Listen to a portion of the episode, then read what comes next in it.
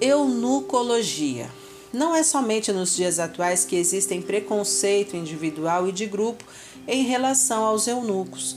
Ao longo de passagens históricas, ocorreram-lhe também maus tratos, abuso e humilhação que, em parte, repetem-se ainda na conjuntura social de hoje. Em contrapartida, eles recebem tratamento digno e honroso participando de reinados ou governos, foram personagens protagonistas em regiões como a China e a Persa, Pérsia. Tanto ontem como hoje, os eunucos assexuados atravessaram momentos e épocas alternadas de perseguições e honrarias. O estudo e a análise desse tema, da qual propomos aqui, talvez seja o maior desafio para a Igreja.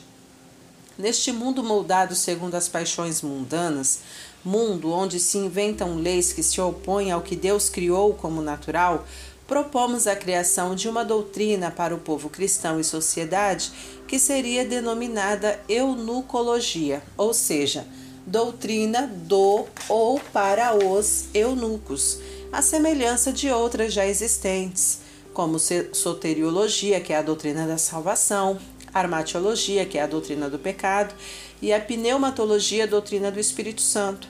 Reconhecer essas pessoas é uma urgência que nós cristãos, como parte da sociedade, precisamos ter.